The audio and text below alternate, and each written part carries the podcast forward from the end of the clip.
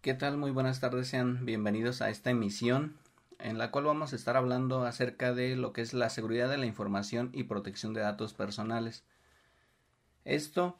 tomando como referencia las leyes de protección de datos personales y los artículos que marcan la pauta para implementar las medidas de seguridad administrativas, técnicas y físicas que derivan en la creación de un sistema de gestión de datos personales. Y bien, vamos a, retomar un poquito de la historia de la protección de datos personales para ir viendo más o menos eh, cómo fue evolucionando la tecnología y las necesidades de legislar para poder garantizar la privacidad de las personas ante el uso de estas tecnologías. Y bien, aquí vemos que en la historia de las computadoras podemos a lo mejor retomar desde mucho antes, sin embargo, Creo que cuando empiezan ya a crearse las computadoras más como las conocemos hoy en día, pues fue a partir de 1946 con la ENIAC, la EDVAC y la UNIVAC. Si bien eran computadoras enormes con bulbos, pues ya era la creación de las primeras computadoras que dieron ahora sí que el, salto a las que conocemos hoy en día. Y aquí podemos decir que la UNIVAC, que se creó en 1951, fue la primera computadora utilizada para el censo de población de Estados Unidos y ya era una computadora que tenía un propósito más general, ya no era tanto una computadora para investigación científica, para comunicaciones militares, sino que ya tenía un propósito más general. Entonces el uso de, de esta computadora o la creación de ella fue lo que empezó a dar ahora sí que la pauta para que se desarrollaran nuevas tecnologías en ese mismo sentido, tecnologías que permitían el procesamiento de grandes cantidades de información y que aunado a ello el proyecto ARPANET que se diera a conocer en 1969, si bien este inició con propósitos de comunicación militar, pues ya para la fecha también se veía eh, que podía ser implementado para comunicarse, o es decir, para comunicar información entre los nodos que podrían estar conectados en distintos puntos del mundo. Entonces, estas computadoras que permitían hacer este procesamiento de información conectadas a Internet podían permitir la comunicación de grandes cantidades de información. Posteriormente, en 1989, Tim Berners-Lee creó la web o el protocolo HTTP, que es lo que normalmente le conocemos como Internet o que se le conoce como Internet, pero que realmente es el protocolo que permite la comunicación de hipertexto, es decir, texto que puede viajar a través de Internet para poder ser consultado o accedido por distintas computadoras. Y en la actualidad pues tenemos múltiples tecnologías que van desde dispositivos inteligentes, inteligencia artificial, Internet de las Cosas, biohacking, entre muchas otras que podríamos mencionar. Entonces vemos que estas tecnologías pues van ahora sí que en desarrollo cada vez más sofisticado. Pero vamos a ver entonces que también por el lado legislativo se estaban haciendo trabajos de análisis para poder determinar estas tecnologías cómo podrían afectar a los derechos que se habían reconocido en la Declaración Universal de los Derechos Humanos y que se retomaron en algunos otros documentos más adelante. En, ese sentido, vemos que la Declaración Universal de 1948, si bien fue creada después de la Segunda Guerra Mundial como un documento en el cual se reconocían derechos a las personas para que en, lo sucesivo no fueran sometidas a esos tratos crueles e inhumanos que fueron sometidos en la Segunda Guerra Mundial por los ejércitos. Y en el artículo 12 se reconoce el derecho a la privacidad, donde dice que nadie podrá ser objeto de injerencias arbitrarias a su vida privada, su familia, su correspondencia, ni de ataques a su honra y a su reputación, y que las leyes deberán proteger contra tales injerencias. Si bien esta declaración era informativa y no era obligatoria, o su cumplimiento no era obligatorio, estos mismos preceptos se retoman en el artículo 17 del Pacto Internacional de Derechos Civiles y Políticos, en el cual, para los países firmantes, sí era obligatorio su cumplimiento. De la misma manera se retoma en el artículo 11, en el párrafo 2 de la Convención Americana sobre Derechos Humanos, o también conocido como el Pacto de San José. Y pues vemos que las fechas más o menos van coincidiendo 1969 la Convención Americana con lo que es el proyecto de ARPANET y entonces surge esa necesidad de poder regular el uso de estas tecnologías para poder garantizar la privacidad de las personas que se reconocía en estos documentos. Y así es como en 1970 en el estado de Hesse en Alemania se crea la primera ley sobre tratamiento de datos personales. Posteriormente, en 1973, en Suecia se crea la que se conoce como la primera ley de protección de datos y en 1974 se crea en Estados Unidos la Privacy Act, que es la, ley de Estados Unidos que regula el tratamiento de datos personales. Y esto es lo que se conoce como la primera generación de el derecho a la protección de datos personales y de ahí pues ya eh, comenzarían a desarrollarse las propias leyes en otros países. Y vamos a ver que en el caso de México pues pasó bastante tiempo para que se pudiera reconocer como un derecho humano. Si bien ya había cierta regulación en la ley este, federal de transparencia y acceso a la información pública gubernamental del año 2002 donde dedicaba un capítulo a lo que era la protección de los datos personales, pues todavía no estaba reconocido como un derecho humano. Incluso algunos otros estados eh, localmente tenían algunas leyes de protección de datos personales, pero digamos en la constitución política de los Estados Unidos mexicanos aún no era reconocido como un derecho humano. Y una primera un primer acercamiento al reconocimiento de este derecho humano se dio en el 2007 cuando se reformó el artículo sexto constitucional agregando esta fracción 3 que dice que la información que se refiere a la vida privada y a los datos personales será protegida en los términos y con las excepciones que fijen las leyes. De acuerdo, pero más que nada en el sentido del acceso a la información. Entonces sí tenemos derecho de acceso a la información, que es lo que se garantiza en el artículo sexto, pero cuando se trata de datos personales, pues estos son confidenciales y no los podemos divulgar ni difundir. Entonces, era un primer acercamiento, pero ya cuando se reconoce constitucionalmente fue en el año 2009, cuando se reforma el artículo decimosexto, agregando el párrafo que dice que toda persona tiene derecho a la protección de sus datos personales y aquí también se reconocen los derechos ARCO que son las facultades para acceder, rectificar, cancelar u oponernos al tratamiento de nuestros datos. Pero aquí en el 2009 apenas se reconoce como un derecho constitucional, lo que hace necesario también que se cree una ley para regular el tratamiento de datos personales y cumplir con este apartado que se agrega para la protección de los datos personales. Y bien, así es que en 2010 se creó la Ley Federal de Protección de Datos Personales en posesión de los particulares. En 2011 se creó el reglamento de esta misma ley. En 2012 se crearon estos criterios generales para la instrumentación de medidas compensatorias, que es decir, cuando como empresa se habían recolectado datos personales antes de la publicación de la ley, pues tenías que implementar estos estas medidas compensatorias para poderle avisar a las personas propietarias de los datos sobre el tratamiento que estabas haciendo de los mismos. Después se crean los lineamientos de aviso de privacidad en 2013. Después se crearon los parámetros de autorregulación en materia de protección de datos personales en 2014. 2015 se crean los lineamientos para la autorregulación en materia de protección de datos personales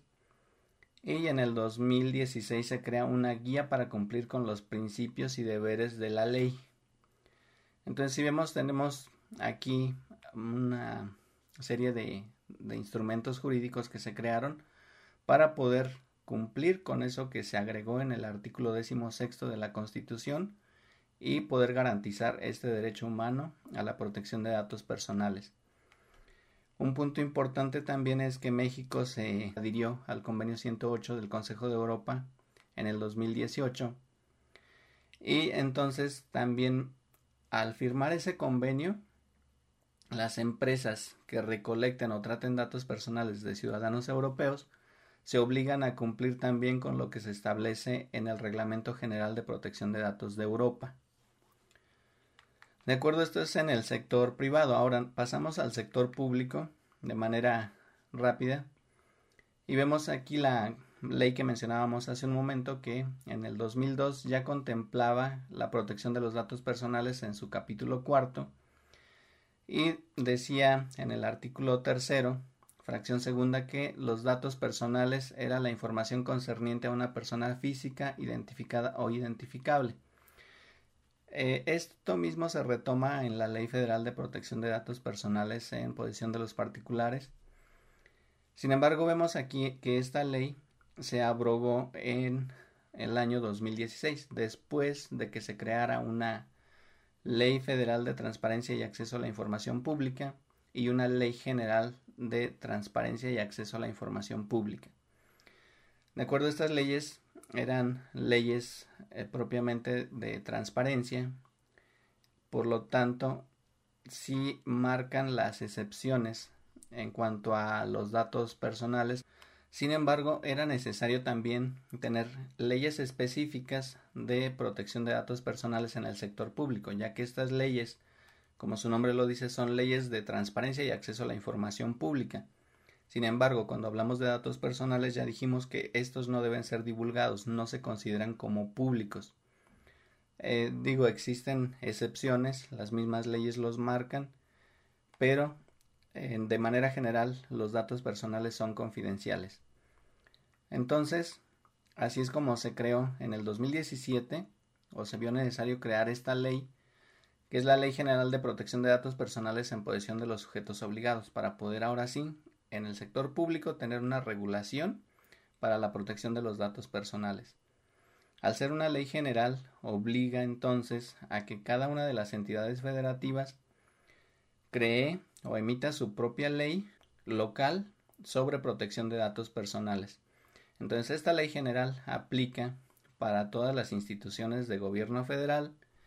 y para las instituciones de los gobiernos locales o de cada entidad federativa, pues se aplicará la ley de cada una de esas entidades federativas. Y también pues se vio la necesidad de crear los órganos garantes al interior de cada una de las entidades federativas para poder garantizar la vigilancia de la aplicación de la ley. Y pues aquí vemos también que en 2018 se crearon los lineamientos generales de protección de datos para el sector público. Entonces aquí también ya tenemos una ley que regula el tratamiento de los datos en el sector público y que lleva también su desarrollo legislativo, la creación de los mecanismos para el cumplimiento de la ley y pues tenemos también una ley que aplica para el sector privado. Entonces son dos leyes distintas, una para el sector público y otra para el sector privado. Y aquí pues ponemos de ejemplo que en Michoacán también en noviembre del 2017 fue que se creó la ley local. Cada una de las entidades federativas pues ya tiene también su propia ley. Y bien, entonces pues las leyes que protegen nuestros datos personales son estas leyes, ya quedamos una en el sector público y una en el sector privado. En el sector público pues se deriva en 32 leyes, una por cada entidad federativa y una general, que es la ley general que aplica para lo que es gobierno federal. Y bien, ya estuvimos hablando que tenemos leyes de protección de datos personales, pero realmente qué es ese derecho a la protección de datos personales, pues según como lo define el INAI, es la facultad que otorga la ley para que tú como dueño de tus datos personales decidas a quién proporcionas esa información, cómo y para qué. Y también que este derecho te permite acceder, rectificar, cancelar y oponerte al tratamiento de los datos personales y es lo que se conoce como derechos arco. Entonces nosotros, gracias a estos derechos arco, Podemos preguntarle a cualquier empresa o a cualquier institución del sector público qué información tiene de nosotros, cuál es el tratamiento, cuál es la finalidad para que la conserva. Y en un dado caso, si no hay motivo o no hay objeción legal, podemos solicitar la cancelación, es decir, la eliminación. Ya no quiero que tengas mi información, no hay impedimento legal, entonces solicito que la elimines. O en un dado caso, si detecto que está mal esa información, puedo solicitar que se corrija, que es el derecho de rectificación. O en un dado caso,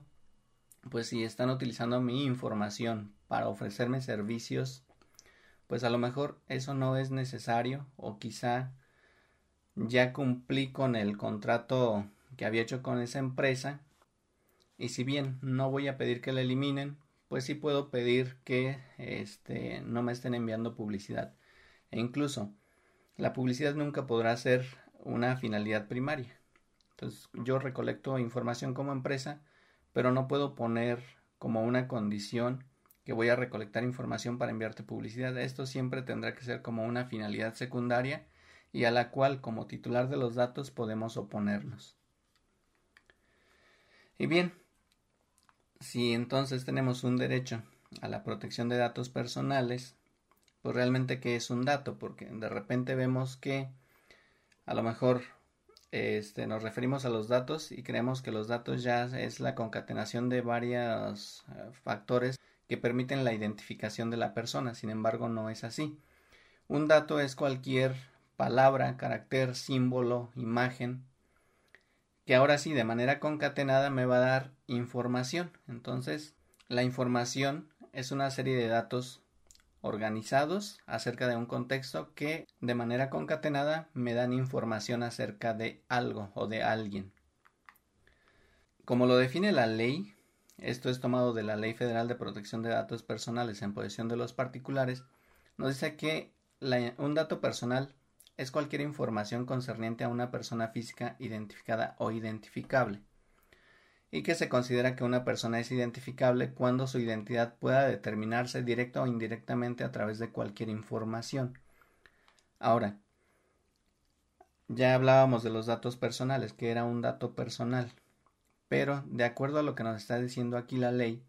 podemos ver que no solamente mi nombre, no solamente mi edad, mi teléfono, correo o domicilio, pueden ayudar a identificarme. Entonces, podríamos estar hablando que incluso cuando estamos accediendo a servicios en la red utilizando Internet, el dispositivo con el que nos conectamos a ese servicio tiene una tarjeta de red que es la que me permite que pueda acceder a Internet, que pueda haber una comunicación con el servicio o con el servidor al que estoy accediendo. Para eso se tiene que identificar y ese dispositivo se identifica de manera única en la red a través de la dirección IP física esa dirección IP física, si se concatena con el correo electrónico con el cual estamos accediendo al servicio o con el nombre de la persona, pues ya se puede identificar entonces que cuando utilice de nuevo ese dispositivo con esa misma dirección IP, pues entonces es la misma persona la que está utilizando el dispositivo y eso lo convierte entonces también en un dato personal. Lo mismo pasa con el correo electrónico. De acuerdo entonces, no solamente la información que a simple vista parece ser un dato personal es un dato personal, sino que podemos ver que las tecnologías agregan elementos de identificación que pueden considerarse como datos personales. Y bien, aquí una clasificación a grandes rasgos de los datos personales que son de identificación, laborales, patrimoniales, académicos, ideológicos, etc. Entonces esta es una clasificación a grandes rasgos y dentro de estos datos podemos encontrar los datos que yo en ocasiones les digo son datos comerciales, son datos que para podernos desarrollar eh, libremente en sociedad necesitamos compartir. Es decir, voy a comprar algún producto, necesito compartir cierta información. Pero también encontramos los que son conocidos como datos personales sensibles, que son aquellos que de ser divulgados podrían dar origen a la discriminación de las personas, a crímenes de odio, o que de alguna manera podrían poner en un estado de vulnerabilidad a la persona. Ahora, lo que se busca salvaguardar con los datos personales, pues es precisamente ese libre desarrollo de la personalidad, en el cual pues sí, interactuamos en una esfera social, en la cual, como ya decíamos, tenemos que estar compartiendo información, información que es necesaria para poder llevar a cabo transacciones comerciales o de cualquier otra índole que nos permita desarrollarnos en sociedad. Sin embargo, también tenemos una esfera personal en la cual hay información que a lo mejor no es necesario compartir a las empresas, no es necesario compartirle a una empresa cuando voy a hacer una compra de un producto, pues a lo mejor información sobre mi patrimonio. Entonces ya ahí tengo que ir limitando qué información es la que ya voy a conservar para mi persona o que voy a poder, digamos, compartir en un entorno de amistades o en un entorno familiar, a decisión de la persona, por supuesto. Ahora, el cómo me desarrolle o el cómo maneje yo mi personalidad, pues también repercutirá de alguna manera en mi reputación, en el honor, la dignidad y en mi propia imagen. Sin embargo, también estos derechos pues tienen una protección de acuerdo a la ley. Si bien alguien toma una fotografía y la sube sin consentimiento a una red social y yo considero que esa acción eh, pone en riesgo o vulnera mi derecho a la propia imagen, pues puedo demandar. Pero también hay que ser conscientes que muchas veces nosotros mismos en las redes sociales hacemos pública esta información de manera voluntaria y ahí cuando lo hacemos de manera voluntaria pues también no podemos después alegar la protección de la ley porque voluntariamente lo hicimos, voluntariamente nosotros vulneramos este derecho y la ley también no puede hacer mucho en ese caso. Digo, sí existe una protección. Lo primero es salvaguardar los derechos de las personas, Obviamente se tiene que hacer una ponderación de derechos para ver qué es lo que resulta más conveniente o, resulta menos perjudicial para los derechos de ya sea de la persona que está alegando la violación de este derecho o de los terceros afectados. Y también tenemos esta esfera central de la intimidad, que es donde converge toda esa información sensible o todos esos datos sensibles, que es estos no deberían de ser divulgados más que en un entorno familiar y a decisión de la propia persona. Entonces la divulgación de esta información pues podría poner en riesgo a la persona o a su integridad física. Por eso, esta información pues debe de ser especialmente protegida. Y bien, las leyes de las que estamos hablando pues se rigen bajo estos ocho principios que son el de licitud, lealtad, consentimiento, información, calidad, finalidad, proporcionalidad y responsabilidad. Entonces, todo aquel que realiza tratamiento de datos personales, sea en el sector público o en el sector privado, pues debe de apegarse a estos principios. De lo contrario, el incumplimiento a cualquiera de estos principios puede derivar en una sanción económica para el caso del sector eh, privado y alguna amonestación pública en el caso del sector público. Por ejemplo, el de licitud pues dice que nadie puede tratar datos personales para fines ilícitos, fines que no estén permitidos en la ley. La lealtad pues hace referencia a que quien recolecta datos personales no debe defraudar la confianza que la persona depositó en ella al entregar los datos. El consentimiento se refiere que, dependiendo del tipo de información, por ejemplo, si es información patrimonial o datos sensibles, pues se podrá requerir algún tipo de consentimiento. Por ejemplo, puede ser el consentimiento expreso o expreso y por escrito. Cuando son datos personales sensibles, es necesario el consentimiento expreso y por escrito, es decir, un documento que haga constar que la persona autoriza a la empresa para que trate esos datos personales sensibles. En algunos casos, a lo mejor, información eh, patrimonial puede ser que solamente sea un consentimiento expreso que puede ser a través de cualquier signo que manifieste la voluntad de la persona de el consentimiento del tratamiento de esos datos. Y en el caso de los datos de identificación, pues es suficiente el consentimiento tácito, que esto es una vez que la persona dueña de los datos conoce el tratamiento al que van a ser sometidos sus datos y no manifiesta ninguna oposición, pues entonces se entiende que permite el tratamiento de los mismos. El principio de información se refiere a que la empresa o el sujeto obligado debe de poner a disposición del titular su aviso de privacidad en el cual está informando la finalidad para la que está recolectando los datos, si las utiliza para alguna finalidad secundaria, si hace transferencia de información, las medidas de seguridad implementadas, el procedimiento para hacer valer sus derechos ARCO, entre otras cosas que se establecen en los lineamientos del aviso de privacidad. Entonces, este principio de información es muy importante porque a partir de este es que la persona titular de los datos puede ejercer su libre autodeterminación para entregar los datos o conservarlos para sí mismo. Calidad. La calidad hace referencia a que la información que la empresa recolecta debe de permanecer actualizada y debe de ser correcta. Entonces, si no permanece actualizada o es incorrecta, se estaría incumpliendo con el principio de calidad.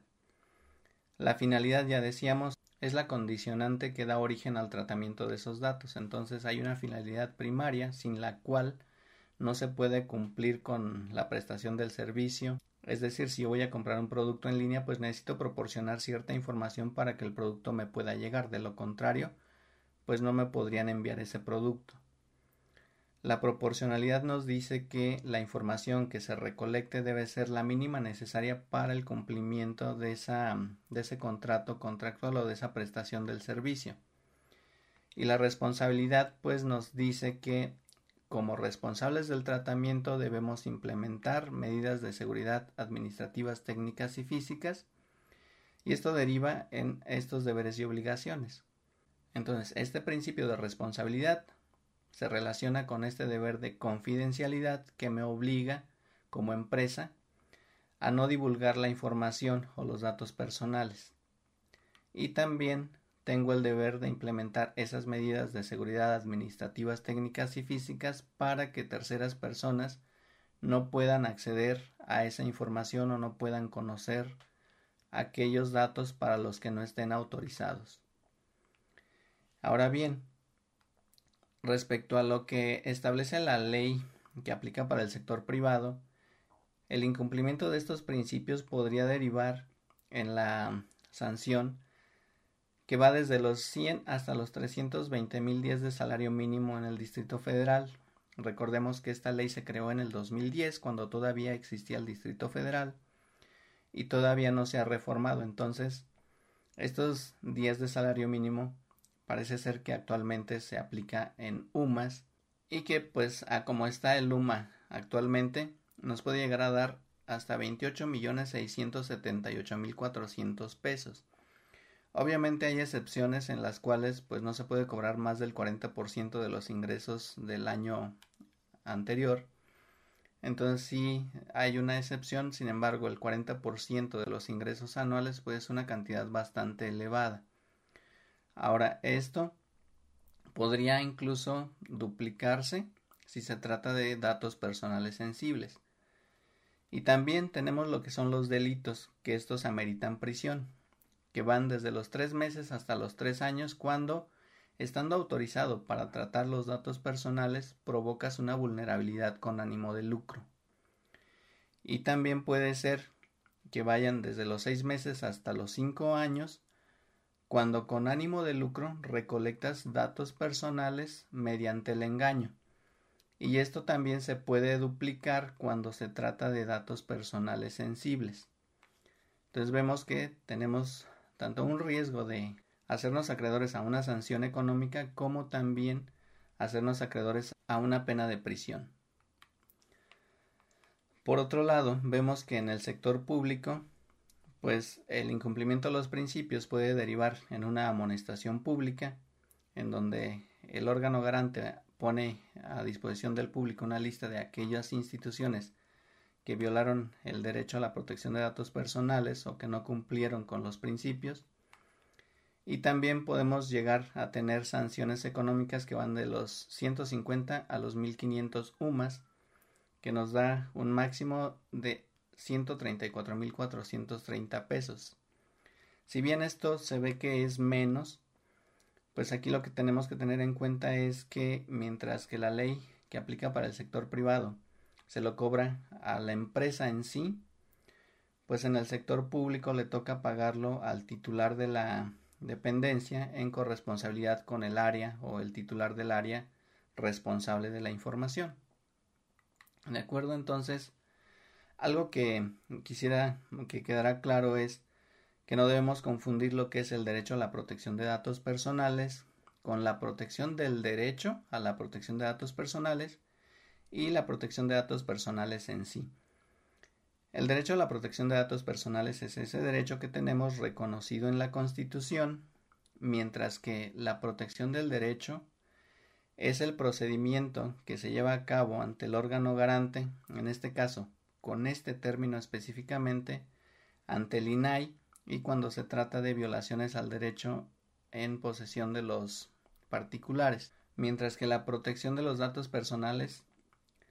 son las acciones que debemos realizar para proteger los datos personales y no incurrir en violaciones a la ley. Y no tener que vernos también envueltos en un proceso de protección de datos personales cuando el titular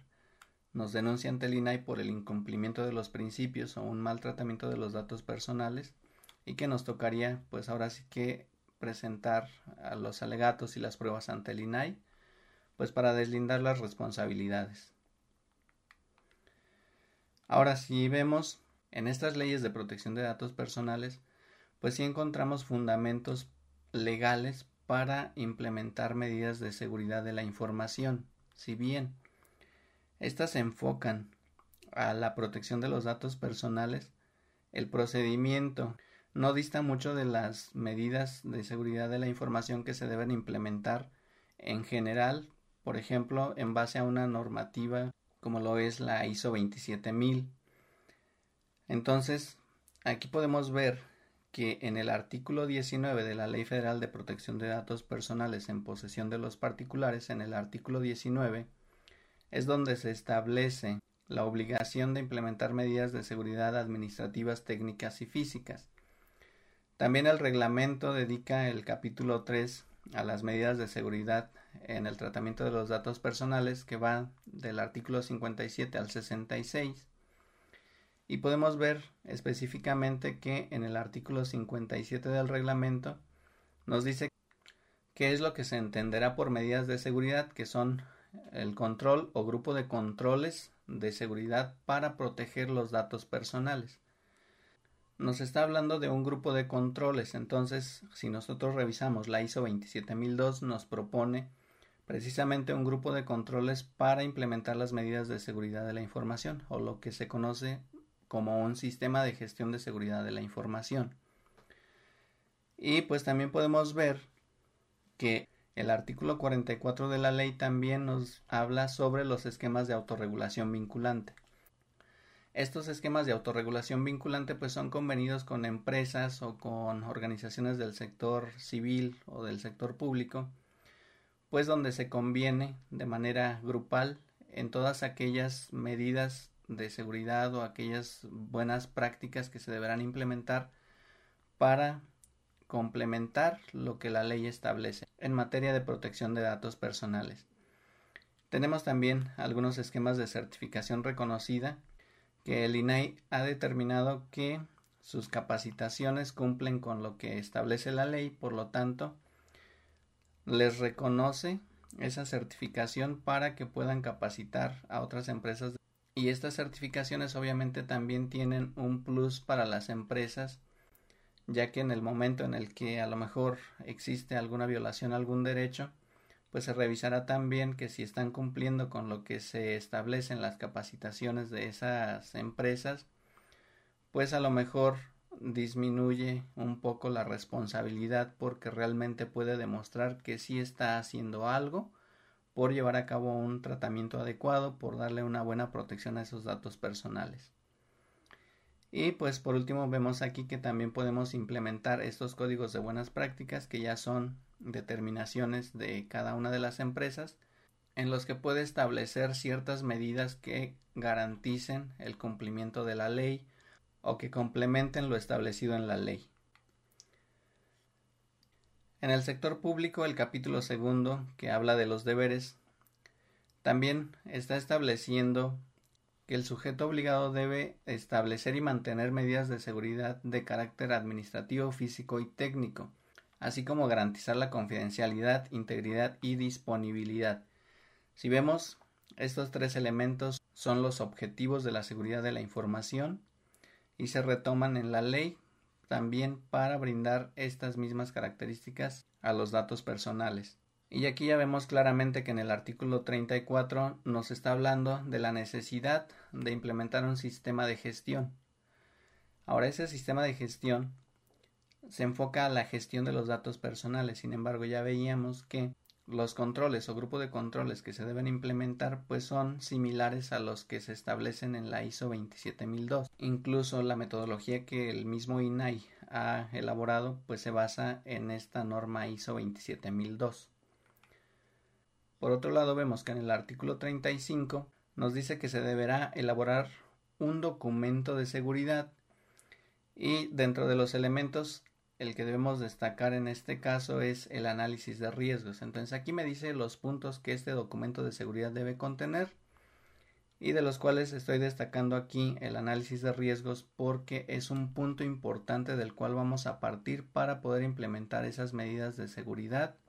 administrativas, técnicas y físicas. Sin embargo, pues debemos cumplir con cada uno de estos puntos que es desde el inventario de los datos, es decir, voy a ver cuántos datos o qué cantidad de datos tengo, de cuántos usuarios, en qué sistemas están, dónde los estoy tratando, las funciones y obligaciones de las personas que tratan los datos personales. Aquí entran las medidas de seguridad administrativas, que van a ser procedimientos, van a ser políticas internas para el tratamiento de los datos. El análisis de riesgos desglosa muchas más actividades que se deben de ir implementando, de las cuales vamos a hablar un poquito más adelante el análisis de brecha, es decir, ya hice mi análisis de riesgos, ya determiné cuáles son las vulnerabilidades, cuáles son las amenazas, cuál es el riesgo que yo tengo o que se detecta. Y a partir de ahí voy a ver qué seguridad tengo ya implementada y qué medidas de seguridad me faltaría implementar para poder cumplir o para poder mitigar esos riesgos detectados. El plan de trabajo de cómo lo voy a ir implementando tiene que ser paso a paso para que vaya quedando documentado, que quede claro. Se deben de hacer capacitaciones para el personal que va a operar estas políticas o estos procedimientos. Entonces debo establecer fechas responsables y pues obviamente se debe de involucrar desde la parte directiva hasta la, el personal operativo. Los mecanismos de monitoreo también debo establecer mecanismos de monitoreo para revisar la efectividad de esas medidas de seguridad implementadas y pues debemos tener un programa general de capacitación para todo el personal. Y pues aquí vemos que tenemos la familia de la norma ISO 27000 en la cual pues podemos basarnos. Sin embargo, como mencionábamos hace un momento, el INAI creó una metodología que está basada precisamente en la ISO 27002, que es el Código de Buenas Prácticas, el cual consta de 18 objetivos y 114 controles. Estos controles se retoman en la metodología que creó el INAI. Si bien se aumentaron los controles, también algunos son obligados y otros son eh, opcionales. Entonces vamos a ver que dentro de las metodologías, pues sí tenemos varias metodologías. Sin embargo, al tratarse de una legislación local muy específica, pues yo creo que podemos también basarnos en la metodología BAA, que es la que creó el INAI, y con ello podríamos estar cumpliendo con lo que está estableciendo la ley. Podemos basarnos en ella para implementar esas medidas de seguridad administrativas, técnicas y físicas, hacer el análisis de riesgos que se requiere para poder determinar qué medidas de seguridad son las que debemos implementar y de esta manera estar cumpliendo con la ley y no hacernos acreedores a una sanción. Ahora, vemos que la metodología, bueno, está distribuida de esta manera. Viene una introducción, viene una identificación y clasificación de los datos personales que ya veíamos. Debemos nosotros de hacer un inventario de datos personales. Entonces aquí podemos ver que esta parte de la identificación y clasificación nos puede ayudar para ello. Viene ahora sí el análisis de riesgos de datos personales que es determinado por las siglas que es BAA. La B significa beneficio, es decir, qué tanto beneficio puede obtener el atacante. La accesibilidad, que es decir, qué tan fácil puede ser acceder para el atacante a esos datos personales. Y la última A se refiere a la anonimidad, es decir, qué tan anónimo puede ser el atacante al momento de acceder a esa información. Y ahí podemos ver entonces que si es una red pública, pues a lo mejor el, digamos, el atacante va a ser más anónimo, a diferencia de que si los tengo en una red privada, pues a lo mejor es más fácil poder identificar un acceso no autorizado. Ahora también vamos a hacer la identificación de las medidas de seguridad después de haber hecho ya el análisis de riesgos. Vamos a hacer una optimización de los niveles de riesgo que de esto vamos a tocar un poquito más adelante. Aquí la metodología nos explica el procedimiento para poder hacer esta optimización de los niveles de riesgo, el inventario de los datos y sistemas de tratamiento, el resumen de la metodología y vemos que tiene estos anexos, el A y el B. El anexo A contiene un mecanismo de autoevaluación que nos ayudará a determinar las medidas de seguridad a implementar, y el anexo B contiene todas las medidas de seguridad. Esto, como decíamos, está basado en la ISO 27002. Viene una lista de controles con 180 controles que estos controles algunos son de implementación obligada y otros son opcionales. Y los patrones de control son 144 que estos sí, todos son de manera obligada y esto obviamente pues deriva de todo el, análisis de riesgos eh, o el riesgo inherente a los datos personales que es determinado en base a estos criterios. Entonces puede ser que tengamos datos de riesgo inherente bajo, medio, alto o reforzado. Entonces dependiendo aquí de la, del tipo de datos o de la concatenación de esos datos, podría derivar en uno u otro. Y obviamente también en base a esto podemos ver que habrá listas de control que van a ser obligadas o algunas que podrían ser opcionales. Y vamos a ver entonces que las acciones que vamos a tener que implementar pues están basadas en el ciclo de Deming, que es el mismo ciclo que se establece en la norma ISO 27000. Y pues esto es, vamos a tener primero que hacer una planeación, después vamos a hacer una implementación o una operación de los controles, vamos a hacer un monitoreo para verificar la efectividad y también debemos de ir haciendo una mejora continua. Ahora vemos que los pasos del 1 al 6 corresponden a la planeación, entonces aquí están todos los pasos que debemos hacer para poder hacer la planeación, que es desde establecer el alcance y los objetivos, establecer la política de gestión de datos personales, establecer las funciones y los responsables, elaborar un inventario de datos personales, realizar el análisis de riesgos, que esto ya lo vamos a poder hacer con la metodología. Vamos a hacer una identificación de medidas de seguridad y análisis de brecha, es decir, de las medidas que ya tengo implementadas, cuáles me faltan para poder mitigar los riesgos que haya detectado en los pasos anteriores. Ahora voy a implementar esas medidas de seguridad, debo hacer una planeación para la implementación en el paso 8 se debe hacer una revisión, una auditoría para ver la efectividad, también el cumplimiento de esos controles que se están implementando. Y por último, pues debemos de mantener una mejora continua. Debo de estar siempre verificando todo lo anterior, todos los controles, todas mis políticas. Debo de basarme también en los resultados de la auditoría para poder implementar mejoras y poder ir madurando mi sistema de gestión de datos personales. Ahora, las medidas de seguridad que voy a implementar pues me deberían de ayudar a fortalecer estos puntos clave del tratamiento de los datos personales, es decir, desde la obtención debo de implementar o determinar qué medidas de seguridad debo de tener para poder hacer una obtención lícita, segura y no poner en riesgo la integridad de los datos mientras se están recolectando. Lo mismo en el almacenamiento, entonces debo tener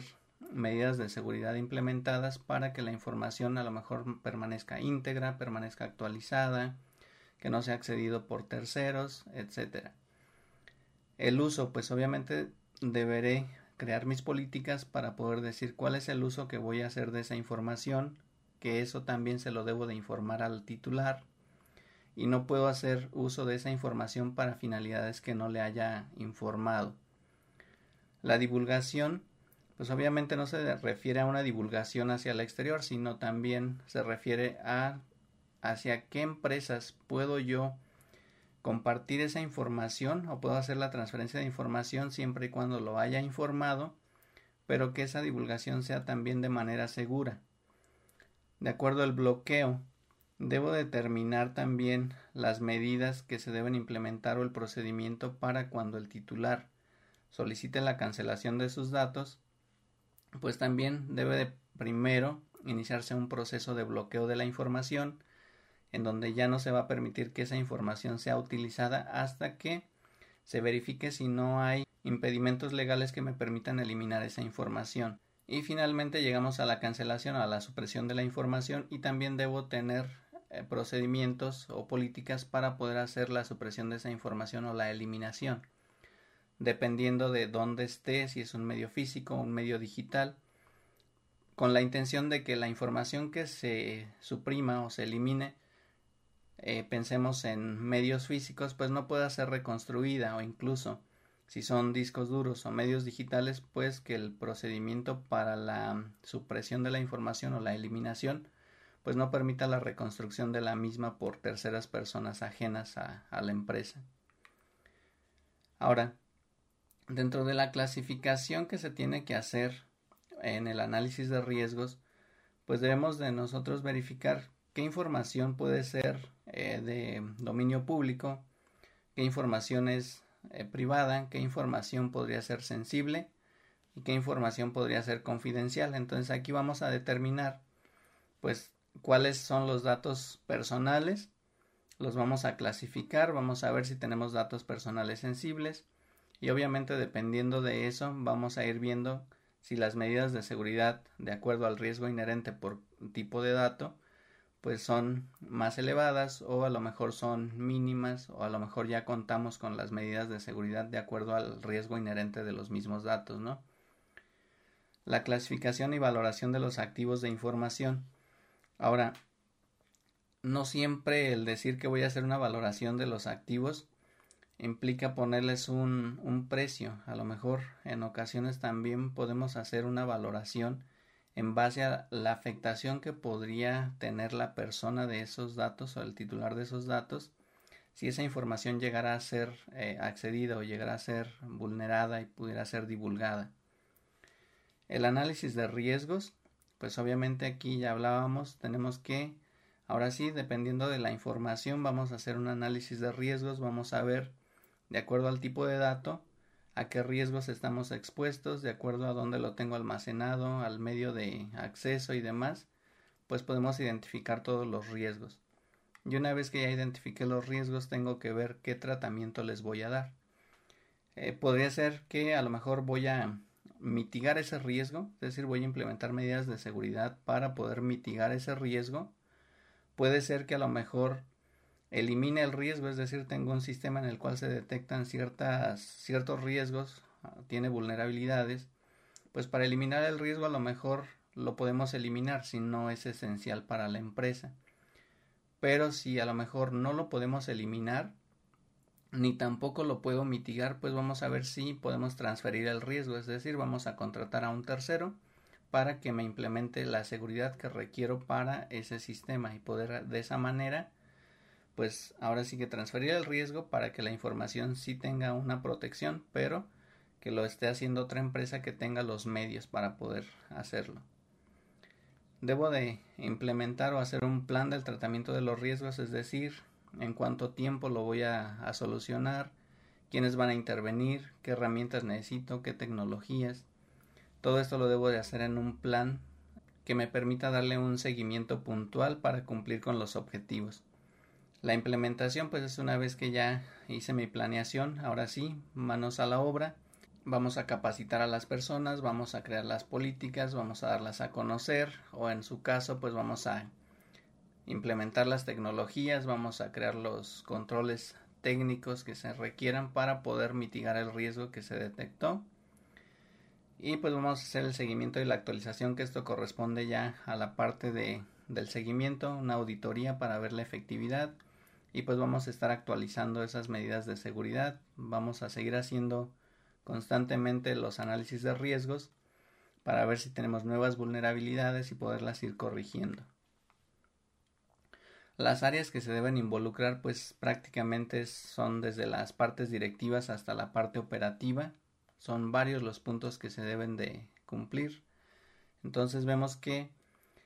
aunque estamos hablando de un sistema de gestión de datos personales, pues no dista de lo que debería ser un sistema de gestión de seguridad de la información.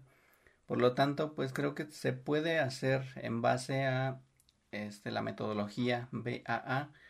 Los controles podrían implementarse también para el total de la información por lo tanto, si no queremos utilizar la metodología BAA, pues creo que con que utilicemos las normas ISO 27000 como es 27001, 27002, estaríamos cumpliendo también con lo que se establece en la metodología, simplemente identificar también y clasificar los que son datos personales, ya que esta metodología, como decíamos, está basada en ISO 27002. Entonces, habrá que tener ciertos cuidados, pero si queremos, pues de una vez podemos implementar 27002, podemos cumplir con lo que es el sistema de gestión de seguridad de la información, podemos diferenciar o identificar claramente los datos personales para brindarles la atención que se requiere de acuerdo a,